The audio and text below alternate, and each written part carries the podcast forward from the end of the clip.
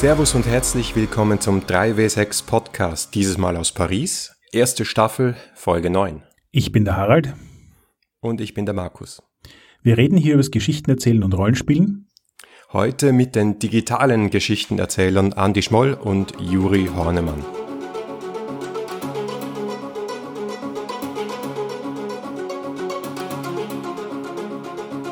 Ja, also wie eingangs schon erwähnt, diesmal aus Paris. Es ist ja eine recht ungewöhnliche Sache. Und wie kommen wir dazu? Eigentlich relativ einfach. Ich wollte unbedingt Andi und Juri interviewen. Jetzt wirst du dich wahrscheinlich fragen, warum, oder? Ja, wobei ich weiß es ja, weil ich ja Andi und Juri auch kenne aus ihrer Zeit in Wien. Richtig.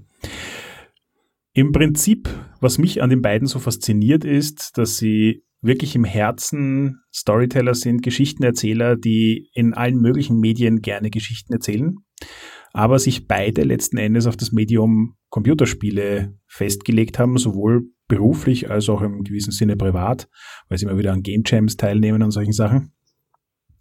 Und für mich war es total spannend, jedes Mal, wenn ich mit ihnen gespielt habe oder wenn ich mit ihnen über Rollenspiele geplaudert habe, einfach auch zu sehen, wie das Wissen, das in einer relativ professionellen Umgebung wie eben Computerspiele entsteht, generiert wird, genutzt wird, ähm, wie man das auch wieder zurückführen kann in ein Hobby wie Rollenspielen. Weil so viel Geld wie in Computerspielen steckt in Rollenspielen niemals und so viele Leute, wie sich um ein einzelnes Computerspiel wie einem AAA-Titel kümmern, stecken niemals Arbeit in ein einzelnes Rollenspielprodukt. Und da ist es einfach zu sehen, was auf einer professionellen Ebene an Überlegungen und Tools passiert, die man dann vielleicht auch im Rollenspiel nutzen kann. Ja, Sie stellen sich dann im Interview selbst vor, aber vielleicht vorab, Andi und Juri, abgesehen davon, dass sie wirklich coole Menschen sind, haben ja beide schon an AAA-Titeln gearbeitet und das recht intensiv. Das heißt, äh, die sind nicht äh, die Indie-Designer von nebenan, also das manchmal auch, aber die haben wirklich auch gesehen, wie auf der ganz großen Skala Game Design funktioniert. Richtig. Juri hat ja unter anderem lange Zeit für Rockstar Vienna gearbeitet, die also solche Spiele wie Grand Theft Auto gemacht haben. Und Andy arbeitet an einem Projekt, das wir nicht erwähnen können. Und da bin ich auch schon gespannt, was in nächster Zeit zu sehen sein wird. Aber hören wir mal rein, oder? Absolut.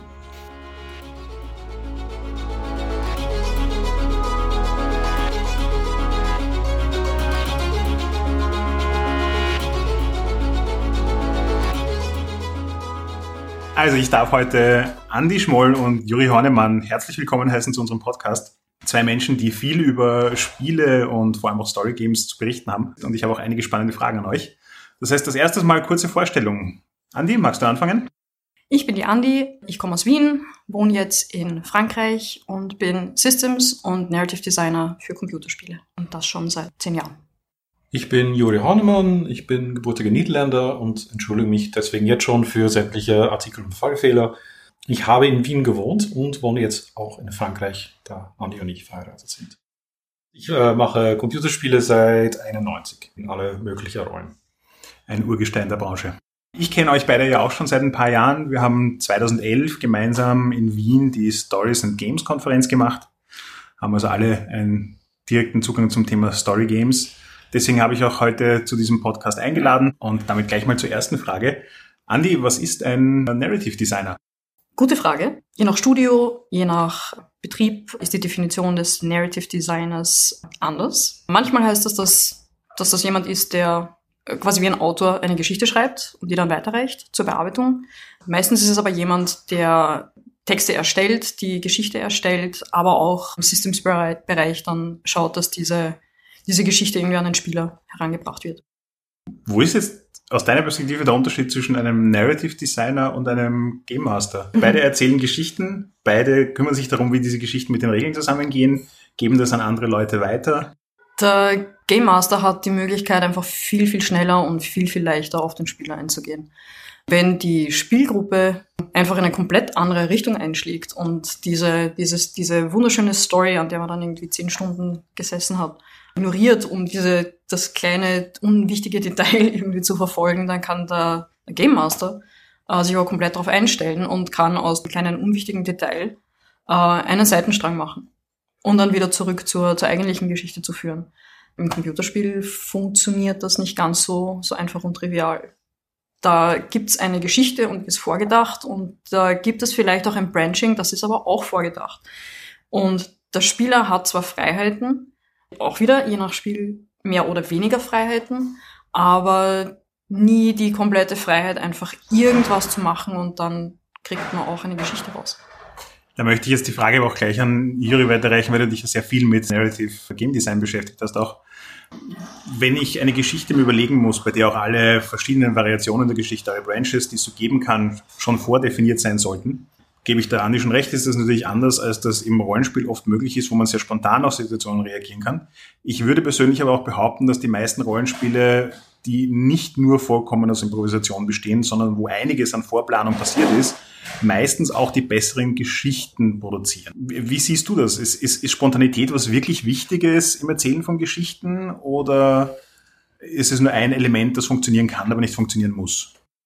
Per Definition kann es nicht essentiell sein, weil Geschichten in viele, also nicht, nicht interaktive Medien halt nicht spontan sind. Im Spielbereich ist es schwierig. Ich glaube, dass wir sozusagen als, als Leute, die sich mit neuen Medien auseinandersetzen, noch nicht wirklich verstanden haben, wie man Handlungsfreiheit und Geschichten äh, verknüpfen kann, da sozusagen die, das Großteil der Geschichten, die wir, die wir kennen, die wir täglich erfahren, als, als Normalsterblicher, der also vielleicht auch weniger Spiele spielt, die, die Geschichten sind halt linear und sind, sind nicht interaktiv. Und das heißt auch, dass alle Methoden, die man so lernt und alles, alle Muster, die man selber erkennen kann in Geschichten, sind, funktionieren halt für nicht interaktive Geschichten. Ne? Das heißt sozusagen, was, was funktioniert mit, mit, mit Geschichten, wo man selber was, was machen kann? Äh, da da gibt es keine klare Antwort. Ich glaube, dass man mittlerweile sehen bzw. sagen kann, dass es, es mehrere Wege gibt, die funktionieren und, und im Prinzip ist es so mehr oder weniger ein Spektrum von wegen, wie viel, wie viel Handlungsfreiheit hat man und, oder, beziehungsweise wie sehr ist die Geschichte äh, vorgegeben. Und das sieht man, glaube ich, auch im, im Brettron-Spielbereich mit so einerseits die die Sandbox-Welten und Abenteuer rüber zum äh, eher stark szenarisierten äh, Szenarien. Wobei es dann natürlich immer die auf der einen Seite das Risiko des, des, des Railroadings gibt, also dass man halt äh, zu stark über eine bestimmte Schiene geführt wird. Äh, auf, auf der anderen Seite halt das Risiko, dass, dass, dass die Erfahrung nirgendwo hinführt und sozusagen ähm, nicht die emotionalen Momente bringt, die eine gute Geschichte bringen kann. Das heißt, die meisten guten Geschichten haben immer so einen, ich sage jetzt mal, Wendepunkt, der halt mit den Leuten einfach in Resonanz geht, der was auslöst bei ihnen emotional. Und du hast das jetzt auch, glaube ich, schon kurz angesprochen, wie man interaktive Geschichten dafür gestalten kann, dass diese Momente auch eine gute Chance haben zu passieren und nicht nur zufällig passieren. Ist das was, womit ihr euch, wenn ihr Narrative Design betreibt, auch viel beschäftigt, wie man das machen kann in einer Geschichte? Ja, ganz klar. Das Zweck von Game Design in egal welches Medium ist es ja, bestimmte Emotionen zu erzeugen. Und man will Systeme und, und, und den, den Inhalt von einem Spiel so, so gestalten, dass halt da starke Momente auftauchen. Und, und das ist, das ist auch auf, auf sozusagen rein, rein mechanischer Ebene, wenn man halt eine bestimmte Fähigkeit hat, die man nur benutzen kann, wenn man unter 30 Prozent seine, seine Hitpoints noch hat, dann, dann ist das irgendwo eine, eine Umsetzung von ein dramatisches Prinzip. Also wegen so mit den, den letzten Atem, den man noch hat, kann man noch irgendwas tun und damit vielleicht das, den, den Kampf äh, umreißen, was ja in Videospielen leider oft Kampf ist. Und das ist nur ein, ein Beispiel. Ich denke, dass dieser, was du erwähnt hast, dieser emotionale Punkt, ist, glaube ich, viel, viel leichter zu kontrollieren und zu erreichen, wenn du eine, eben eine Geschichte hast, die eher auf Schienen läuft. Oder irgendwie alles unter Kontrolle hast. Also wann, wann habe ich meinen Wendepunkt, wann habe ich die Auflösung der Geschichte. Das ist alles viel leichter zu steuern. Es wird dann viel schwieriger, wenn du irgendwie eine offene Welt hast, wo der Spieler einfach komplett alles entscheiden kann, wo gehe ich hin, was will ich machen, mit wem will ich reden. Und dann, dann ist es eigentlich eher eine Timing-Sache.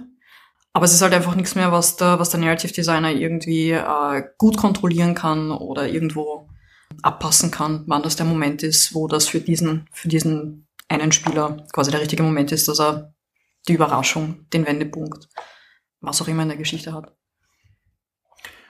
Also ich hätte da jetzt auch gleich eine ganz spezielle Frage und zwar, für mich ist es so, dass ganz viele Computerspiele sehr viel Aufwand betreiben, um mit, ich sage jetzt mal, Ambient Storytelling, also das, was ich sehe, das, was ich höre, wie die Charaktere, denen ich begegne, gebaut sind, wann was passiert und so weiter, sehr viel Stimmung investiert, um ein Gefühl für die Welt und die Geschichte aufzubauen, die hier erzählt werden soll.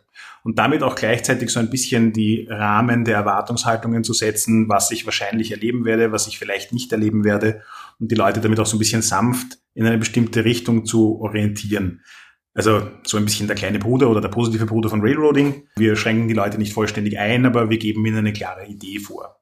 Und das ist so ein Trend, den ich halt auch bei ganz vielen Erzählspielen beobachte, dass diese entweder wirklich sehr bewusst auf einer Metaebene sagen, wir setzen uns am Anfang hin und erschaffen gemeinsam das Setting, in dem wir spielen wollen und definieren auch, was macht dieses Setting aus, was geht, was geht nicht. Respektive durch die Art des Spiels, also Fiasco wäre dazu ein Beispiel. Ein bestimmtes Szenario von Fiasco gibt halt ganz klar vor, was für eine Geschichte hier erzählt werden soll.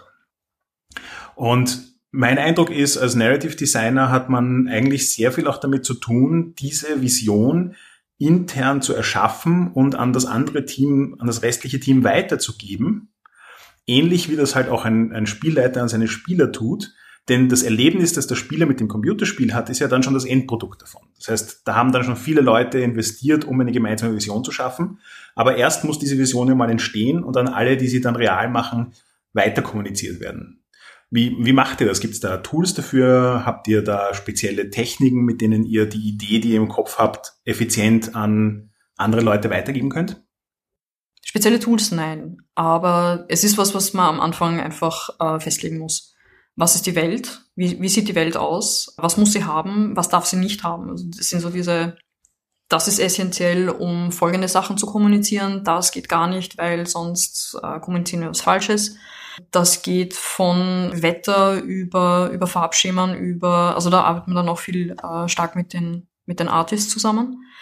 Dass man da irgendwo einfach in der Welt selber, dass einfach alles eine bestimmte Sache kommuniziert.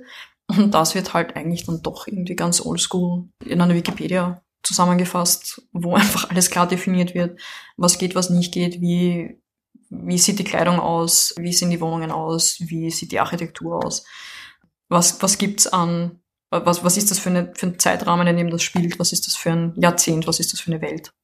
Es wird einfach alles irgendwie klar dokumentiert und dann hofft man, dass irgendwie alle verstehen, worum es geht und dem folgen. Ja, es wird oft eine, oder manche Firmen haben eine, eine Bibel genannt, ähnlich auch wie in äh, Fernsehserien. Es wird viel vorher recherchiert, äh, hängt auch mit Concept Art zusammen, mit äh, Referenzbilder. Ähm, also die, also Grafiker haben dafür auch ihre eigenen Methoden und Prozessen und das, das wird oft so ein bisschen vermischt, äh, weil, weil das auch Sinn macht. Was für einen Umfang, also jetzt kein Seitenumfang hat so eine Weltbibel? Seitenumfang kann ich schwer sagen. Ich weiß, dass bei Rockstar Games da gab es ein, ein Team, also vor, vor zehn Jahren, als ich, als ich dort gearbeitet habe, hat es ein Team gegeben von zum Beispiel zwei Leute, die Unmengen von Bilder gemacht hat von wie die Welt ausschaut in, in Amerika, in New York, damit wenn wir sozusagen in Wien einen, einen Briefkasten modellieren, dann dass er auch ausschaut wie ein amerikanischer Briefkasten. Also das, das äh, ist, ist aber auch eine Firma, der, der, der sehr viel Wert drauf legt, der sehr ins Detail geht, der äh, sehr viel recherchiert, über Jahre hinweg auch teilweise, halt in Vorbereitung von dann eigentlich die, die Produktion. Es, es hängt vom Spiel ab, ähm, aber es, es kann schon relativ umfangreich werden um den Brückenschlag zu den Rollenspielen auch herzustellen. Das heißt, ein Setting-Buch in einem Rollenspiel ist eigentlich, erfüllt eine ähnliche Aufgabe wie eine, eine Bibel für eine Welt. Es soll greifbar machen, ähm, in was für einer Welt ich mich befinde, wie die ausschaut, wie die funktioniert und so weiter. Die für mich jetzt interessante Frage ist, als Spielleiter, was macht Sinn, dem noch hinzuzufügen, um für die Spieler das Abenteuer, das sie erleben, greifbarer zu machen. Macht Sinn, da auch einfach Referenzmaterialien zusammenzusammeln, um den Leuten dann verschiedene Dinge zu visualisieren? Oder glaubt ihr, dass es besser ist, in einem Rollenspiel eigentlich möglichst viel der Vorstellungskraft zu überlassen? Ja, das ist, eigentlich gibt es das gleiche Problem sowohl im Brettrollenspielbereich als auch in, im Computerspielbereich. Das äh, auf Englisch heißt es äh, Exposition. Und das ist ein, ein, ein, ein, ein großes Problem für in alle Medien, weil es ist schön, dass man sozusagen das, das, das, das gesamte Wissen, was man bräuchte, vor einem hat, aber man muss es ja vermitteln auf eine Art und Weise, wo jemand nicht das Gefühl hat, dass er, dass er jetzt eine Enzyklopädie lesen muss, bevor die, die, die, die Geschichte anfängt. Und es ist auch anscheinend mittlerweile verpönt in, in Science-Fiction und Fantasy-Romane anzufangen mit einer Beschreibung der Welt, sondern man soll äh, sofort in Medias Res anfangen. Das gleiche Problem gibt es genauso in, in Computerspiele. Es ist auch sehr leicht, äh, leider sehr, sehr leicht, eine Geschichte sich vorzustellen, die, die super cool ist, aber die man nicht gescheit vermitteln kann. Das ein ähnliches Problem gibt es auch, wenn du versuchst, einen Roman in einen Film umzusetzen zum Beispiel. Also plötzlich alles, was, alles muss plötzlich visuell vermittelt werden. Ja. Das, das gleiche Problem gibt es auch bei Brettrollenspielen. Man, man kann sich sehr viel Wissen ausdenken, wo man sich aber dann nicht darüber Gedanken macht, so, okay, aber woher weiß der Spieler das? Zum Beispiel ist es schön, dass, dass man sich komplett ausgedacht hat, was der, der, der Bad Guy in einem Szenario macht, aber wenn der Spieler es nicht mitkriegt, dann ist es komplett umsonst, ja. Und da gibt es auch einen, einen, einen, einen Autor, der das äh, sehr schön auf den Punkt gebracht hat, mit, mit drei Fragen. Das ist So what? Also, was, was interessiert mich das? Also, was geht mich das an? Oh yeah. Und oh yeah, so, also ja, das glaube ich aber nicht, ja. Was sind sie vor allem in Fantasy und Science Fiction so, so, das ist, ich glaube nicht, dass das Raumschiffe, bitte, was für ein Blödsinn. Und die, die dritte Frage ist, hä? Ich verstehe es nicht, ja. Und, und das sind drei wirklich äh, gute Fragen, um, um zu helfen, sozusagen daran zu denken, wie kriege ich das rüber zum Spieler. Und, und wenn man darüber nachdenkt, dass es kompliziert ist, denkt man vielleicht auch darüber nach, so, es, es soll ja zu irgendwas dienen. Und es ist auch im, im ich weiß, dass es äh, Autoren gibt, also, von, also Romanautoren, die dagegen sind, sozusagen eine, eine komplette Bibel eben zu entwickeln, weil du oft halt endest mit einer Geschichte, die sehr Lore getrieben ist, die, wo man das Gefühl hat, so, okay, es ist schön, dass ich jetzt weiß, wer der Großvater von dieser Person war, aber das ist mir wurscht. Ich habe eine Anekdote gelesen, dass Spieledesigner, ich glaube Rollenspieldesigner, sind in den 80er auf den William Gibson zugegangen und haben gesagt so, ja, wir würden gerne, wir haben die Rechte gekauft, um ein Rollenspiel zu machen, basierend auf, auf Neuromancer. Und wir würden gerne so, kannst du bitte sagen, wie die Welt funktioniert und was, wie das alles funktioniert? Also, naja, wenn es nicht im Buch steht, dann habe ich es mir nicht überlegt. Und das, weil er halt nicht jemand ist, der sich seine Welt bis ins letzte Detail durchdenkt und das vor allem akribisch aufschreibt. Ja. Ich könnte behaupten, dass George R. R. Martin einen ähnlichen Ansatz hat, weil schließlich braucht er so, so lange die ganzen Details richtig integrieren. Man fragt sich, ob sie das alles. Naja. Er hat, glaube ich, eine Assistent, der nur dafür zuständig ist, das Ganze irgendwie zu tracken von wegen, was da alles abgeht. Ich glaube, du hast jetzt gerade auch einen sehr spannenden Punkt angesprochen. Ich habe das mal gehört, dass es gibt Leute, die wirklich gut darin sind, sich Welten auszudenken die sind meistens nicht gut darin, Geschichten in diesen Welten zu erzählen. Es gibt Leute, die sind wirklich gut darin, Geschichten zu erzählen, aber haben meistens nicht die Nerven, sich eine ganze Welt rundherum auszudenken. Mhm. Und die Überschneidung von Leuten, die auf der einen Seite eine spannende Welt bauen können, aber auf der anderen Seite auch eine spannende Geschichte in dieser Welt erzählen können, ist gar nicht so groß. Und gerade bei Rollenspielen ist das ein interessantes Spannungsfeld, weil die Leute, die dir die Welt in die Hand gedrückt haben, sind meistens die, die sich eine gute Welt ausdenken können. Aber du bist jetzt plötzlich der, der in dieser Welt auch eine spannende Geschichte erzählen muss. Ja, ja. Es gibt auch bei, bei, bei Geschichten, man kann halt den Schwerpunkt auf, auf verschiedene Sachen legen. Ne? Man kann das auf die Welt legen, was, was ähm, oft bei Tolkien könnte man es zum Beispiel sagen, weil seine, seine Welt halt wirklich sehr, sehr reich und sehr detailliert ist, obwohl ich seine Geschichten auch äh, gut finde. Man kann also in, im Science-Fiction-Bereich auf eine Idee kann man, kann man den, den Schwerpunkt legen oder auf, auf Charakteren, äh, auf, auf das, die Ereignisse, den, den Handlungsstrang. Und je nachdem, ja, macht, hat man mehr was eine oder von das andere. Ist aber interessant, was du sagst, wegen äh, Leute, die ähm, spezialisiert sind in oder die gut drin sind, Welten zu bauen. Ich habe in den 90er gearbeitet für eine französische Computerspielfirma.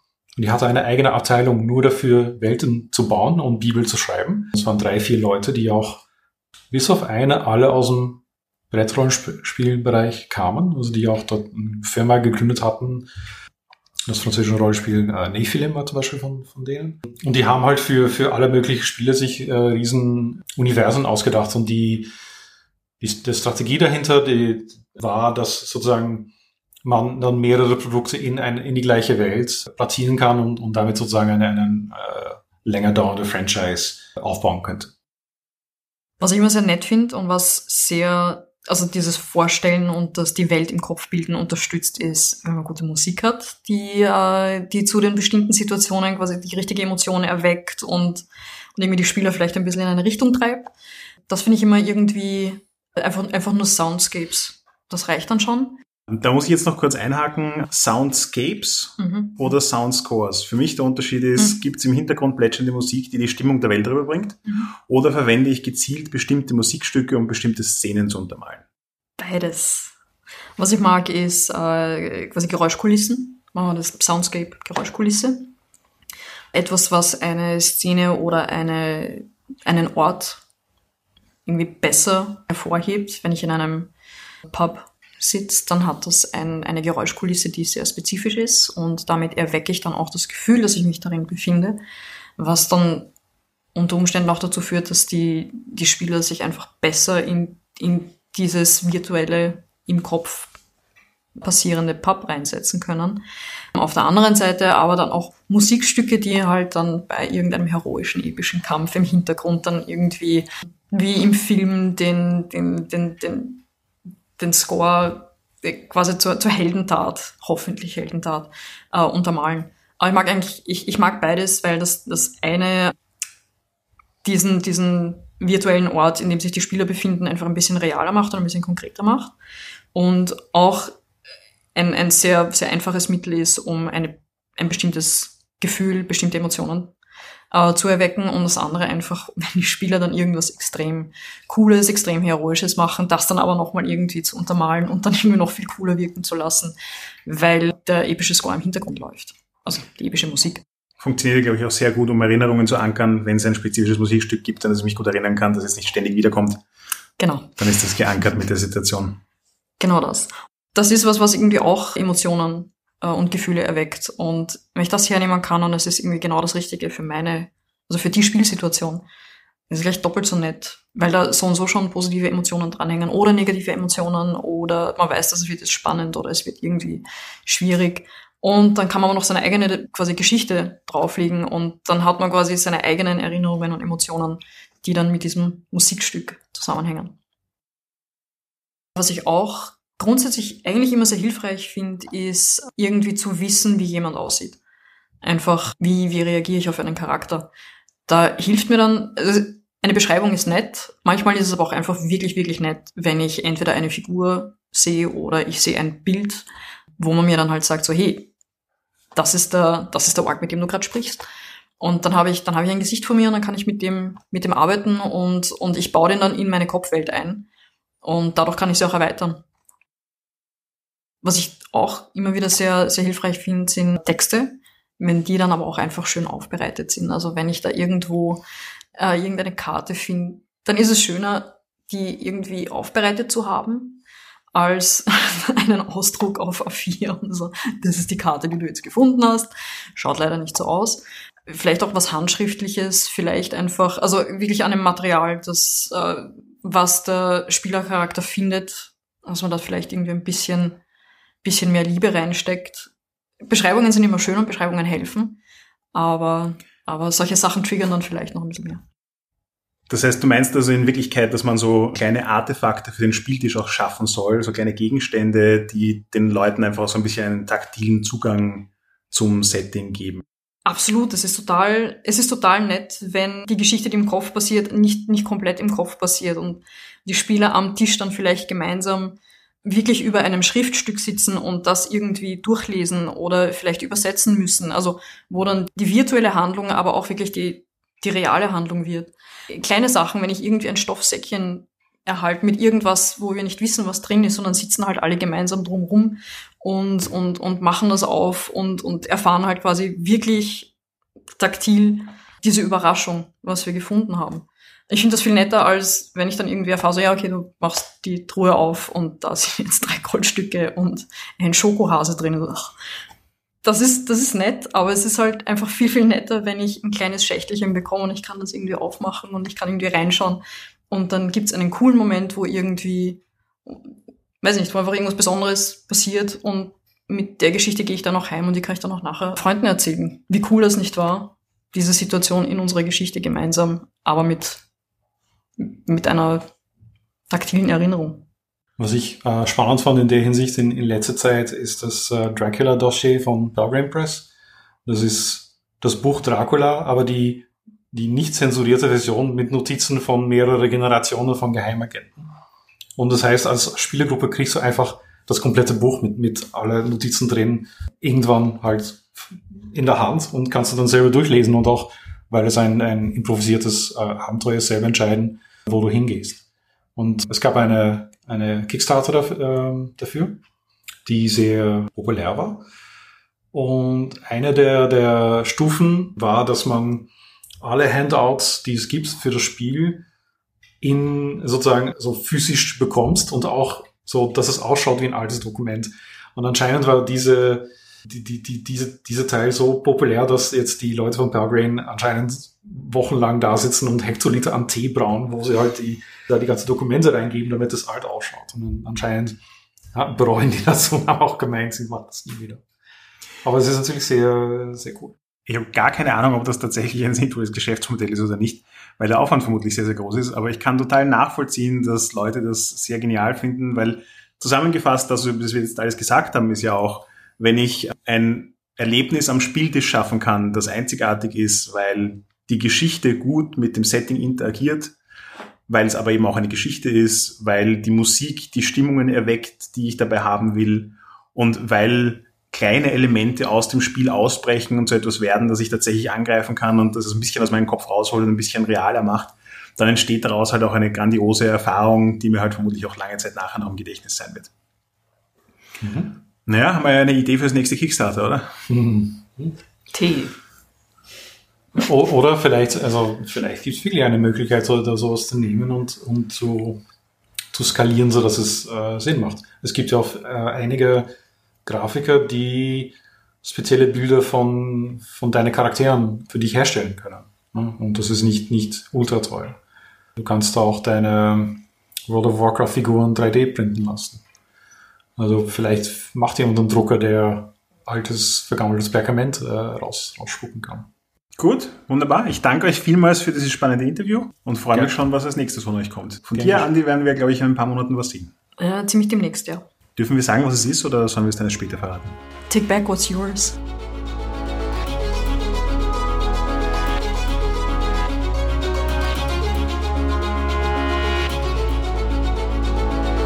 Also bei allen Unterschieden zwischen Computerspielen, Computerrollenspielen und Tischrollenspielen, Erzählspielen sind doch immer wieder einige Gemeinsamkeiten zu sehen, vor allem auch so Erkenntnisse, Einsichten, die äh, Andi und Juri da äh, rausgeschossen haben, die ich total unterschreiben kann und wo ich sage, da können wir auch vom Computerrollenspiel einiges lernen.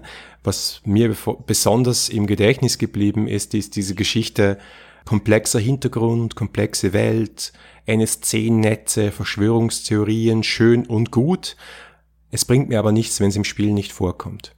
Also die ganzen 25 Fraktionen und 23 großen Alten und Äonen vor Geschichte und Hintergrund, die ich mir ausdenke als Spielleiter und womöglich in meine Kampagne reinschreibe als Autor, sind total nutzlos, ähm, wenn ich nicht zumindest die Chance habe, dahinter zu kommen als Spieler. Und es ist für mich manchmal, also die seltenen Fälle, wo ich Spieler war, ähm, habe ich oft auch so ein bisschen Langeweile gespürt, wenn ich gemerkt habe, ah ja, okay, der Spielleiter möchte jetzt gerne, dass ich herausfinde, was er sich Tolles ausgedacht hat. Das ist irgendwie kein cooles Spiel. Ah, da muss ich dir jetzt mal voll widersprechen. Ich glaube, das erste Mal in unserem Podcast, oder? Ähm, Schlag zu ich verstehe vollkommen, was du meinst und ich bin total hin und her gerissen zwischen zwei Dingen. Auf der einen Seite, ja, eine gute Geschichte braucht keine Tonnen an Hintergrund, der niemals in, äh, in den Vordergrund tritt, den man also niemals erfährt, der auch nichts an der Geschichte ändert und so weiter. Ähm, das ist für die, für die Essenz der Geschichte nicht notwendig. Das ist vollkommen richtig. Aber All diese Hintergründe helfen gerade bei erdachten Welten unglaublich viel, um die Details und das Gespür für die Welt zu schaffen, mit denen ich das dann auch realistisch rüberbringen und beschreiben kann. Und das macht halt schon auch viel aus. Das geht ja auch noch auf eine Antwort ein, die Sie später geliefert haben, nämlich sozusagen, wie viel Ambiente braucht es, damit man wirklich in eine Welt eintauchen kann. Und da glaube ich, dass mehr über die Welt zu wissen, als man tatsächlich erzählt, schon eine wichtige Sache ist. Ich gebe da jetzt natürlich recht, wenn wir so ein Setting wie Cthulhu hernehmen, wo man schon 300 Abenteuer gemastert hat und wirklich viel Hintergrund kennt, dann brauche ich beim 301. Abenteuer nicht nochmal 25 Seiten an Hintergrund.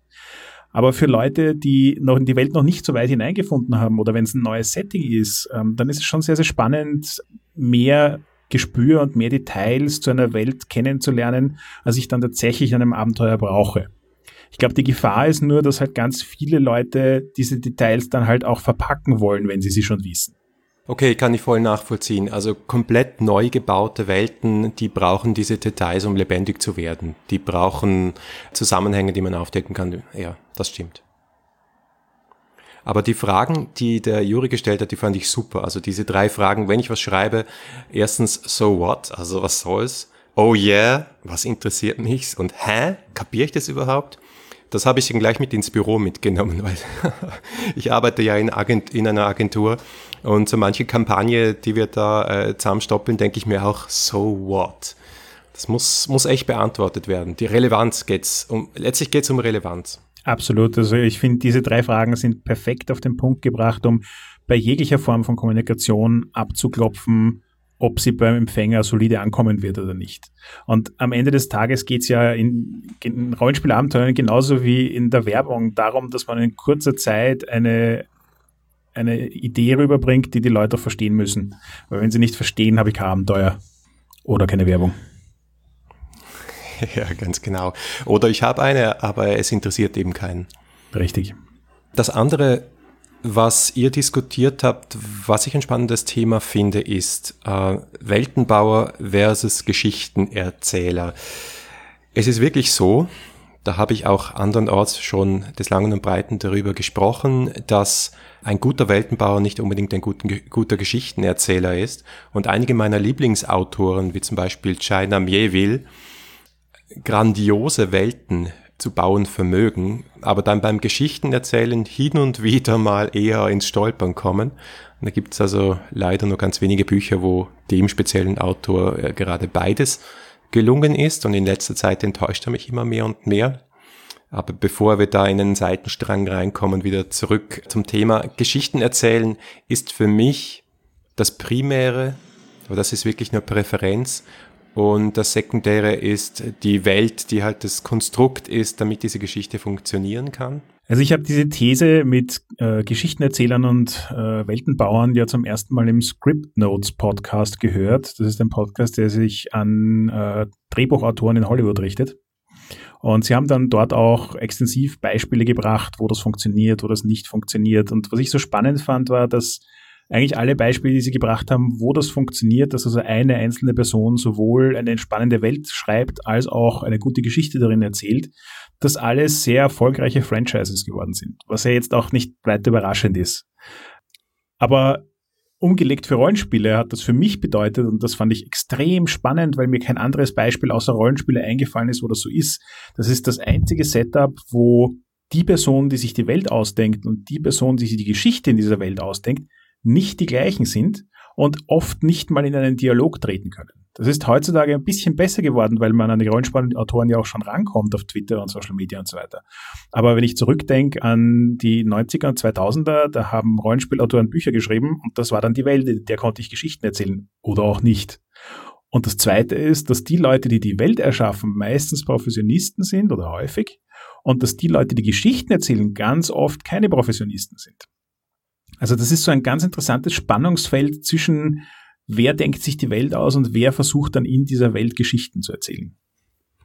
Das andere Beispiel, was mir einfällt, ist Fanfiction, beziehungsweise dann eben diese großen Franchises wie Star Wars, wo ähm, Leute in einem existierenden Universum, also Autorinnen und Autoren in einem existierenden Universum Geschichten, Romane, Kurzgeschichten, Stories für Computerspiele, Stories für neue Filme und so weiter schreiben.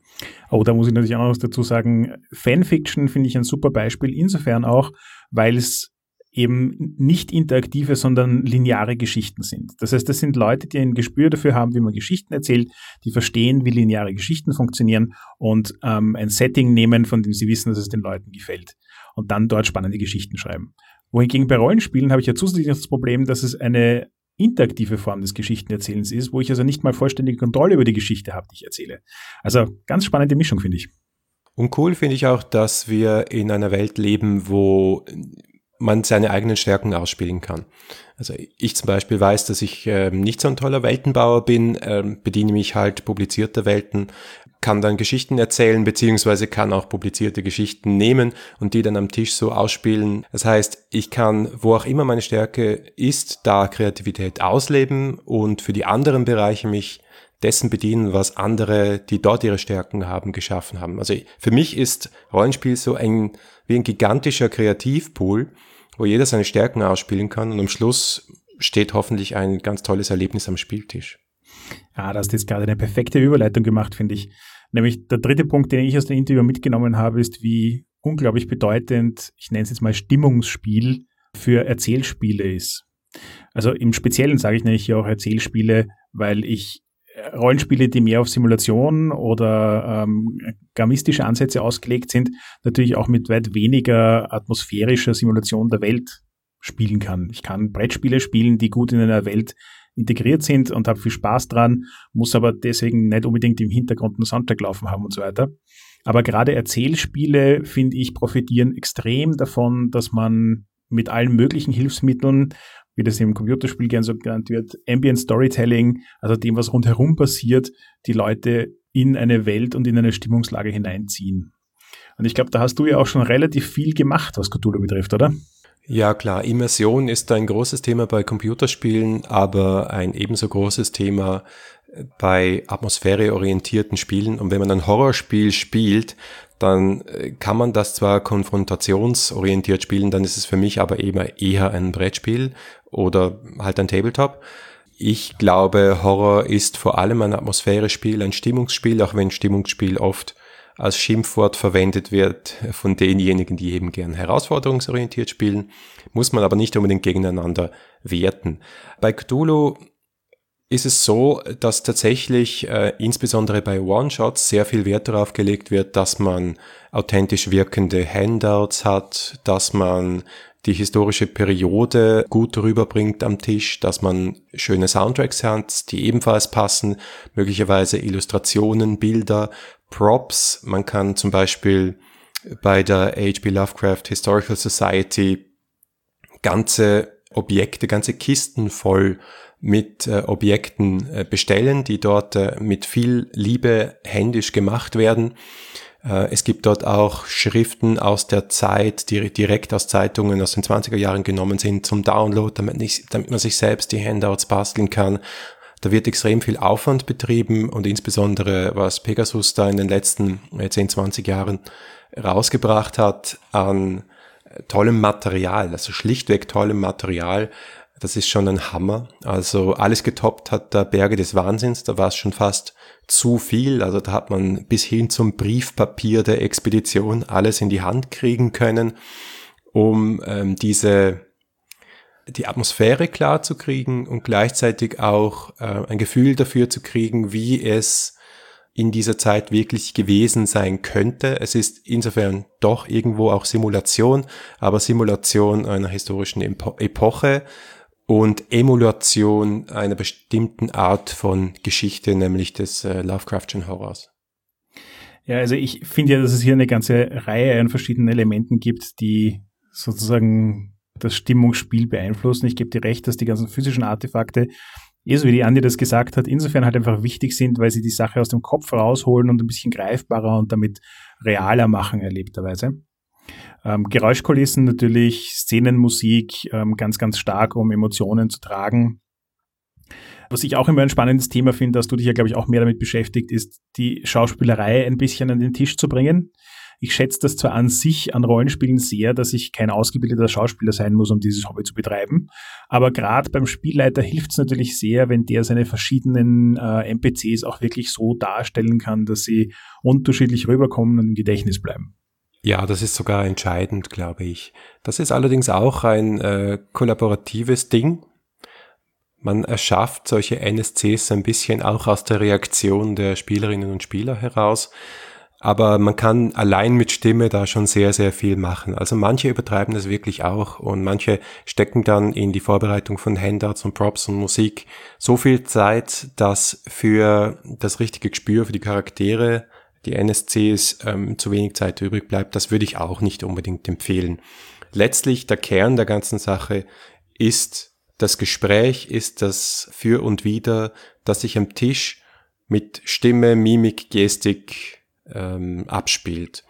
Und damit kann man wirklich viel machen. Und ich habe tatsächlich schon Spiele erlebt, die mitten in einem Con-Raum, wo 20 Brettspiele gleichzeitig abgelaufen sind, abgegangen sind, wo fünf Leute die Köpfe zusammengesteckt haben und einfach die totale Emotion hatten. Das heißt, ich glaube nicht, dass es je abhängig werden sollte von irgendwelchen Props, Hintergründen, Musik, Handouts oder was auch immer. Das sind Hilfsmittel. Absolut. Ähm, das bringt mich auch zu einem nächsten Punkt. Ich habe im Laufe der Jahre in ein paar Spielen Spielemechaniken entdeckt, die für mich total stimmungsfördernd oder prägend sind und habe das immer sehr, sehr spannend gefunden, wie das funktioniert, weil es auch so ein bisschen das übliche Muster von Rollenspielen aufbricht, was ja sehr stark dabei hilft, die Leute rauszukriegen aus ihren gewöhnlichen Denkmustern und in ein neues Territorium, wo sie dann auch offener sind für das Erlebnis. Also um ein Beispiel zu bringen, ähm, kennst du das Rollenspiel Ten Candles? Nur den Titel gehört bisher. Ähm, ich will jetzt nicht zu viel verraten, ähm, außer die Kernmechanik. aber sie haben, es ist so ein äh, auf eher Horror ist ein bisschen übertrieben, aber schon so ein bisschen düsteres, angstbeladenes Setting. Und sie bringen die Atmosphäre mechanisch insofern rüber, als dass äh, anstatt von quasi Hitpoints gibt es zehn Kerzen, die am Tisch stehen. Das ist die einzige Beleuchtung im Raum. Und jedes Mal, wenn was Dramatisches passiert, so ein bisschen wie bei Dread, wenn du aus dem Jenga-Turm einen Stein ziehen musst, geht bei Ten Candles eine Kerze aus. Und ich habe das letztens in einer Runde probiert, ähm, habe die Mechanik dafür verwendet, dass eine Gruppe von NPCs mit war, die an der Seite der Spieler gekämpft haben. Und jedes Mal, wenn ein NPC gestorben ist, habe ich eine Kerze ausgemacht. Ich habe noch nie eine Spielergruppe erlebt, die dermaßen fertig war über den Tod von zehn unbenannten NPCs. Und mhm. das sind so Elemente, die einfach wirklich gut funktionieren, sowohl also quasi auch auf einer Regelebene ähm, die Stimmung mit dem Spiel zu verquicken. Fällt dir da noch irgendwelche anderen Sachen ein, die gut funktionieren? Hat Cthulhu da irgendwelche Specials? Cthulhu ist insofern etwas klassischer, als die meisten Dinge keine physische Repräsentation am Tisch haben. Am ehesten sehe ich dann noch die Sanity-Mechanik, also die Stabilitätspunkte, die insofern interessant sind, als als man da halt von Anfang an sieht, da ist eine Abwärtsspirale da. Jedes Mal, wenn du auf Stabilität würfelst, kann die Stabilität sinken und der nächste Wurf darauf hat dann eine niedrigere Chance, weil eben die Stabilität gesunken ist. So etwas könnte man natürlich irgendwie auch am Tisch repräsentieren, hat sich aber als nicht sehr praktisch herausgestellt. Hier sehe ich total Lust, eine Mechanik dafür zu prototypen. Jedenfalls nicht mit Gummibärchen, das ist gefährlich. ja, Gummibärchen als Fate Points funktioniert auch nicht gut. Äh, genau. Hm, die Leute sind einfach zu gierig. Ein anderes Thema, das ich noch anschneiden wollte, weil wir davor eben schon gesprochen haben über die Komplexität von Hintergründen und wie viel davon tatsächlich notwendig ist, um eine spannende Geschichte zu erzählen. Mir ist gerade beim Playtesten meines Systems in den letzten Monaten immer wieder aufgefallen, dass Rollenspieler so eine Grundparanoia, was Informationen betrifft, haben. Das heißt, es ist vollkommen egal, was du ihnen erzählst. Sie gehen auf jeden Fall davon aus, wenn es erwähnt wird oder irgendwie vorkommt, muss es wichtig sein. Und wenn du den Leuten mit der Zeit beibringst, dass nicht alles, was du erwähnst, wichtig ist, dann fangen sie an, das Verständnis dafür zu verlieren, worauf sie achten sollen. Und dann wird es unglaublich schwierig, ihnen tatsächlich relevante Informationen so zuzutragen, dass sie bei ihnen auch als relevante Informationen hängen bleiben. Ja, jetzt kommt das Hauptargument gegen Handouts, oder? Das weiß ich nicht. Ich, noch kämpfe ich mit diesem Problem so ein bisschen. Ich versuche auf der einen Seite schon sehr bewusst Informationen einzustreuen, die nicht essentiell ist. Ähm, aber die einzige Antwort, die ich bis jetzt darauf gefunden habe, wie gehe ich damit um, dass die Spieler dann nicht mehr wissen, was essentiell ist, ist, dass ich persönlich als Spielleiter einfach die Dinge, die mir wichtig sind für die Story, mehrfach aufbringe schau, was davon bei den Spielern hängen geblieben ist und dann mit den Sachen weiterarbeite, die bei ihnen hängen geblieben sind. Weil ihnen das gleichzeitig halt auch das Gefühl gibt, dass sie total verstanden haben, was passiert. Hm. Ich finde es total wichtig, dass man darauf hinweist mit allen möglichen zur Verfügung stehenden Mitteln, was wichtig ist im Plot. Die Spieler werden so oder so Dinge finden, die unwichtig sind und sich darauf versteifen. Also das, ich, ich sehe das Problem überhaupt nicht, dass sozusagen, ah, äh, das ist so äh, mit dem Vorschlaghammer, du gibst mir ein Handout in die Hand, also wird es auch wichtig sein. Und wenn man dann subtil sein will, dann kann man immer noch ein Zeitungshandout machen und halt in einem unwichtig scheinenden Artikel auch wichtige Informationen verstecken. Aber ganz ehrlich, normalerweise bin ich froh, wenn überhaupt irgendwer auf irgendwas draufkommt, weil äh, irgendwie gibt so ein Rollenspiel Fog of War, wo nachher sich alle oft so mit der Hand vor den Kopf schlagen und denken, wieso haben wir das nicht gesehen? Ja, das ist so eine der Lektionen, die ich von Live-Rollenspielen gelernt habe. Du kannst einen Plot niemals so einfach machen, dass die Spieler ihn wirklich verstehen werden. ja, total. Und das Letzte, was ich noch erwähnen wollte, ist ähm, ein unerwartetes Beispiel für gut gemachte Handout-Sachen. Und zwar ist das für mich D&D 5th Edition.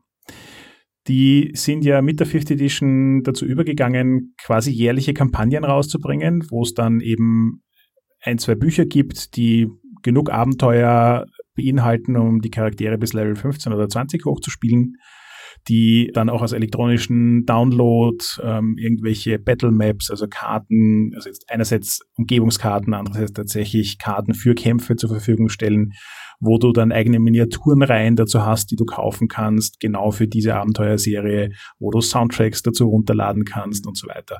Und das fand ich eigentlich, obwohl es nicht so sehr um das Stimmungsspiel geht bei D&D, wie zum Beispiel bei Fate oder Cthulhu, trotzdem eine interessante Strategie, um das Erlebnis am Tisch auch bei D&D irgendwie mehr greifbar und mehr involviert zu machen. Ja, sagt dir Invisible Sun was? Ja. Ja, der aktuelle Kickstarter von Monty Cook. Also ich glaube, jetzt ist er gerade fertig mit sehr, sehr, sehr hohen Pledge-Levels. Aber die betreiben es ja bis zum Exzess. Also nicht nur, dass man sich im Rahmen dieses Kickstarters sehr viele Handouts und äh, Mystery-Items und was auch immer schon hat kaufen können. Nein, man kann auch so eine Art Abo abschließen, wo man dann ihnen Bescheid sagen kann, jetzt startet meine Kampagne und dann kriegt man in regelmäßigen oder unregelmäßigen äh, Abständen Dinge zugeschickt. Also vielleicht ein Handout, ein Brief, eine Einladung äh, zum Treffen einer Geheimgesellschaft. Und man kann das auch so weit spielen, dass sogar die Spieler sowas kriegen. Und dann ist man halt gefordert, dieses äh, Mysterium ins Spiel einzubauen. Ja, äh, Monte Cook hat einfach gute Ideen. Ja, 200 Dollar war es mir nicht wert aber das war das Mindest-Pledge-Level, glaube ich. Äh, und es ist für mich, äh, für meinen Geschmack auch eine zu omnipräsent magische Welt. Aber 100 Punkte für Innovation auf jeden Fall. Ja, ich bin auch sehr gespannt, wie sich das entwickeln wird. Nämlich nicht nur ist es jetzt ein finanzieller Erfolg, na noch nicht, sondern auch, ähm, wie funktioniert es langfristig? Ist das ein Modell, das bei den Leuten gut ankommt, das man auch mal wiederholen kann? Also spannend zu beobachten. Ja, aber wir haben auf jeden Fall gelernt, Monty Cook, wenn er seinen Namen drüber schreibt, ist eigentlich ganz wurscht, was er verkauft, es wird gekauft. Ja, es ist so ein bisschen Kickstarter, ist für mich auch so ein bisschen das Zeitalter der Rollenspiel-Rockstars, Leute, die allein durch ihren Namen Sachen verkaufen können. Und ich bin gespannt, ob das langfristig funktioniert, ob dann tatsächlich alles, was diese Leute machen, gut genug ist, dass es äh, mehr als dreimal Leute anlockt. Aber bis jetzt schaut es so aus, ob es ein paar dieser Rockstars auch wirklich schaffen würden. Ja, ich find's cool. Ich find's cool. Weil er hat ja auch immer abgeliefert bis jetzt. Also muss man auch sagen. Ja. Okay, also herzlichen Dank, dass du dein äh, Aufnahmeequipment dann nach Paris mitgeschleppt hast. Und äh, vielen Dank nochmal an Andi und Juri für das Gespräch. Und ich hoffe, man sieht sich mal zu viert. Absolut. Das schreit doch nach einer Cthulhu-Fate-Runde. Nein, warte. irgendeine Runde, irgendeine Art. Das war's für heute. Wir diskutieren aber gerne mit euch weiter. Ihr findet uns im Web unter 3w6-podcast.com, unter Twitter unter 3w6pc oder auf Facebook unter facebook.com slash 3w6podcast in einem durch. Wir freuen uns über jede Rückmeldung und besonders über Bewertungen auf iTunes. Jeder Stern zählt. Wirklich jeder. Also, wir hören uns in zwei Wochen. Bis dann.